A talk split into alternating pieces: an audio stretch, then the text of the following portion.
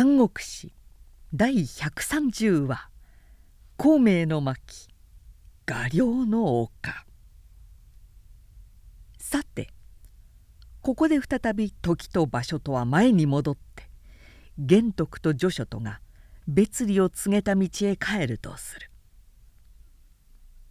骨肉の別れ宗師の中の別れいずれも悲しいのは当然だが男子としては君臣の別れもまた団長の一つだ。はあ今日ばかりは何度思いとどまろうかと迷ったかしれぬ。序書は駒を早めていた。今なお玄徳の恩に情に後ろ髪を引かれながら。だが都にとらわれている母の見えも心は惹かれる矢のように急がれる女書の心はせわしかった。またそんな中でも後に案じられるもう一つのことは別れ際に自分から玄徳へ推薦しておいた諸葛孔明のことである。必ず主君玄徳は近日孔明を訪れるであろうが果たして孔明が恋を入れるかどうか。彼のことだ。おそらく容易には動くまい。助手は責任を感じた。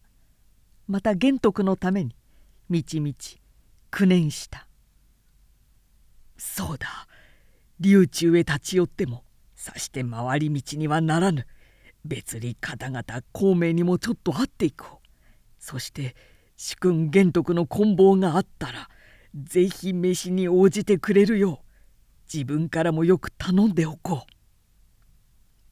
そう考えつくと彼はにわかに道を変えて常陽の成功へ回っていった。画量の丘はやがて彼方に見えてくる。竜が寝ているような丘というのでその名がある。序書の馬はやがてそこの丘を登ってゆく。久しく無沙汰していたのでそこらの木々も石も皆旧友のごとく懐かしく見える。折から晩秋なので万山は紅葉していた。めったに大人う人もない孔明の家の屋根は落葉の中に埋まっていた。門前に馬を降りて助手はその西門を叩く。訪れの声をかける。が園内は咳として木の葉の落ちる音ばかりだ。しばらく佇んでいると童子の歌う声がする「蒼天は縁外のごとし陸地帰極に似たり世人国白して別れ往来に円辱を争う」おい童子ここを開けてくれ。先生はいらっしゃるか。わしだよ。序章が来たと取り継いでくれ。外の客はしきりと訪れているが童子はなお気づかないもののごとく「逆うる者はおのずから半々。恥ずかしめらるる者は決めて六六南陽に陰君張り公民伏して足らず」と歌いながら梢の鳥の巣を仰いでいた。するとどこやらで「童子童子」と呼ぶ声がして門外に客のあることを教えていた「え誰か来たのかい?」童子は飛んできたそして内から西門を開けて客の姿を見ると「ああ玄徳様か!」と慣れ慣れしく言った序書は傍らの木へ駒をつないで先生はいられるかね？おいでになります。お書斎かええ。お前はなかなか歌がうまいな。玄徳様は急にこの頃びびしくなりましたね。剣も着物もお馬の蔵まで。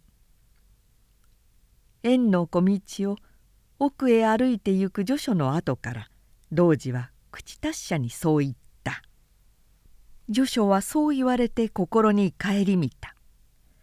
かつての廃古剣の貧しい自分の姿を。そしてここの簡素な家の主に対して何か合わないうちから気恥ずかしい心地を覚えた。童子は茶音にいる。客と主は書斎のうちに対話していた「秋も暮れますな」序書が言う。孔明は膝を抱いて「冬を待つばかりだ。すっかり巻きも割ってある」と言った。序書はいつまでも言い出せずにいた。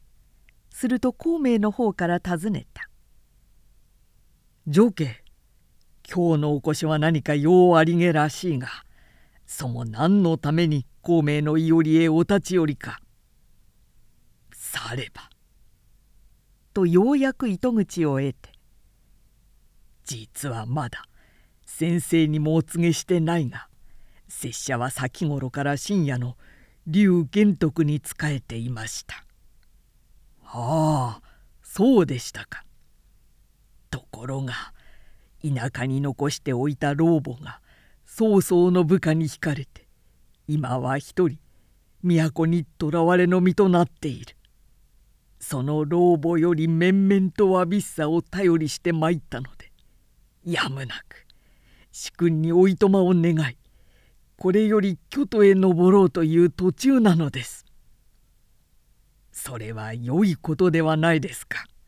身の士官などいつでもできる。ご老母を慰めておあげなさい。ついてはです。お分かりに望んでこの序書から折り入ってお願いしておきたい義があります。お聞き入れ賜らぬか。まあおっしゃってごらんなさい。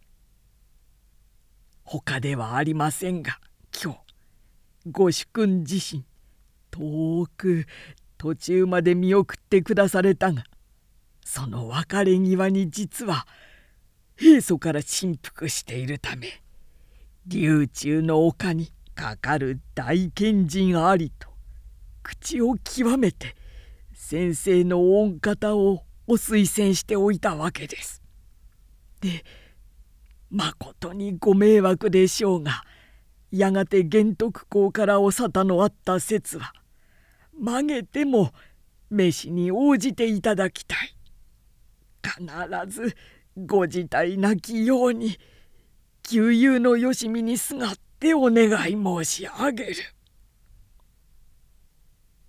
序書は学歴や年齢からもはるかに孔明よりは先輩だったが今では孔明を先生と称して心から尊敬を払っているのであるしかもこのことたるや容易ならぬ問題でもあるし一朝一夕に孔明が承諾しようとも考えられないので中情を表に表してなおるるその間のいきさつやら自己の意見をも合わせ述べた。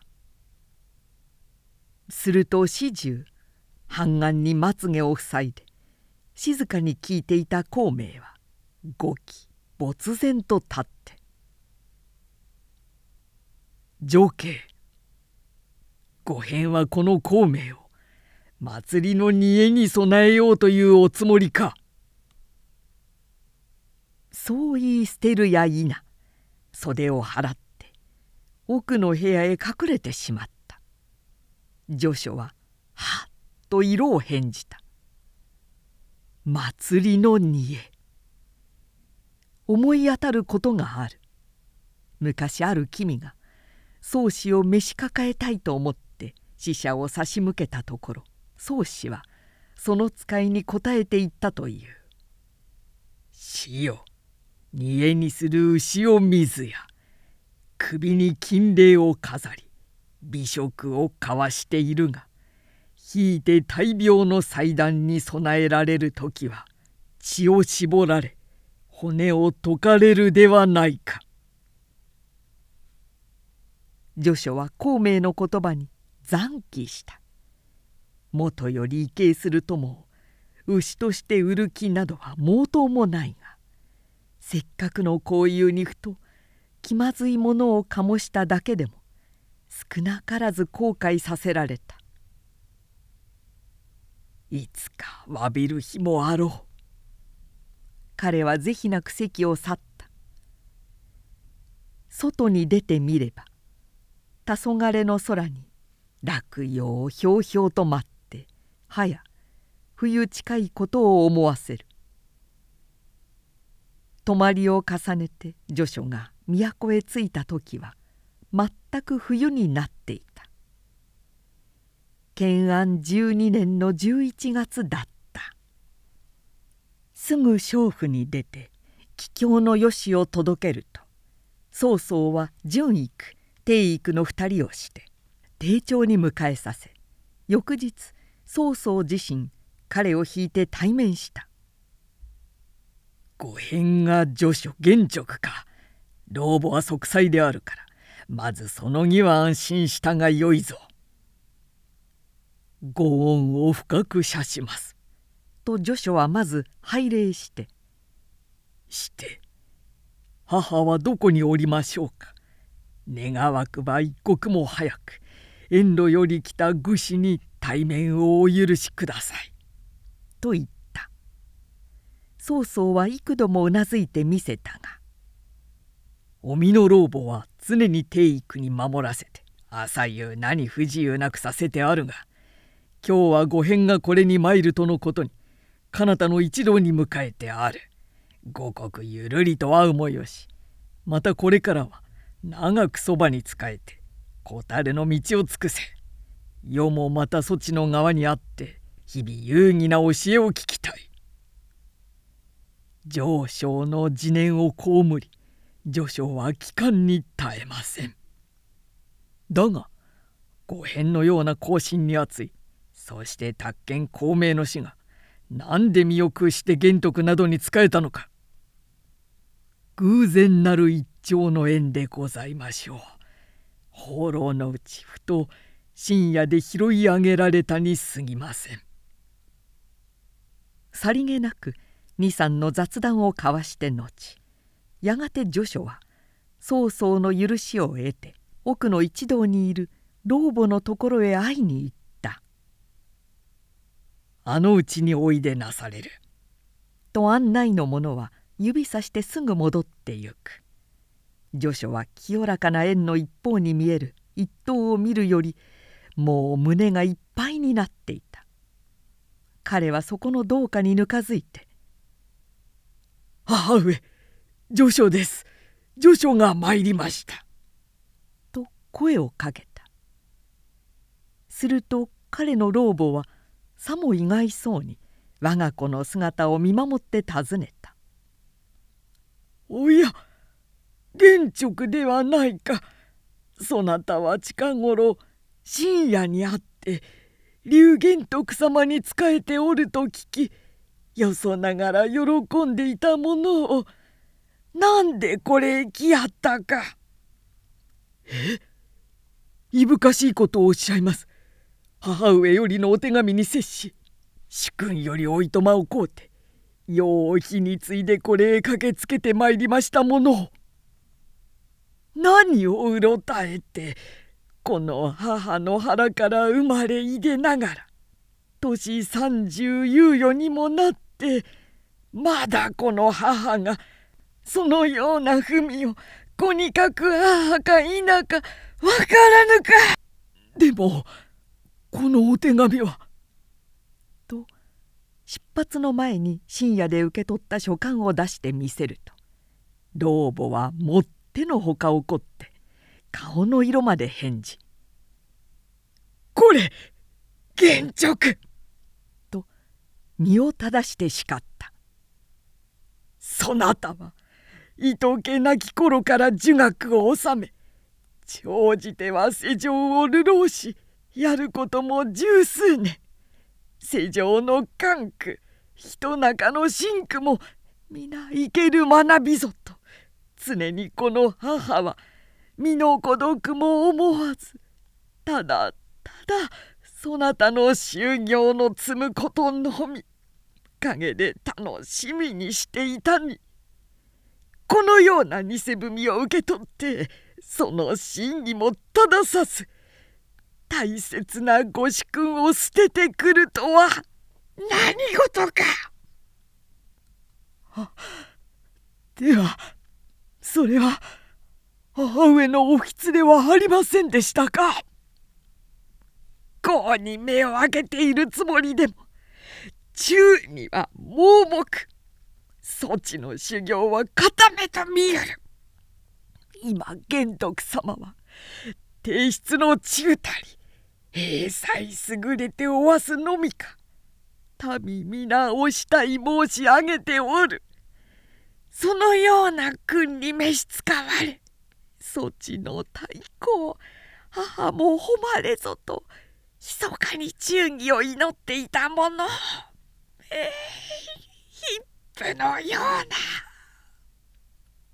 と身を震わせてよよと泣いていたがやがて目前と帳の陰へ隠れたきり姿も見せなかった序書も残機に打たれて母の限界を心にかみ自身の不覚を悔い悩んで共に泣き伏したまま濃乱の表も上げずうっぷしていたがふと帳の後ろで異様な声がしたので愕然駆け寄ってみると老母はすでに自害して死んでいた「母 上上!」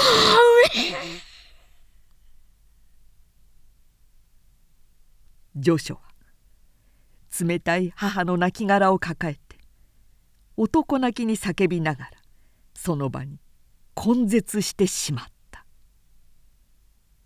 はや冬風のすさぶ中京都郊外の南限に立派な感覚が築かれた。老母の死後曹操が序章を慰めて送ったものの一つである。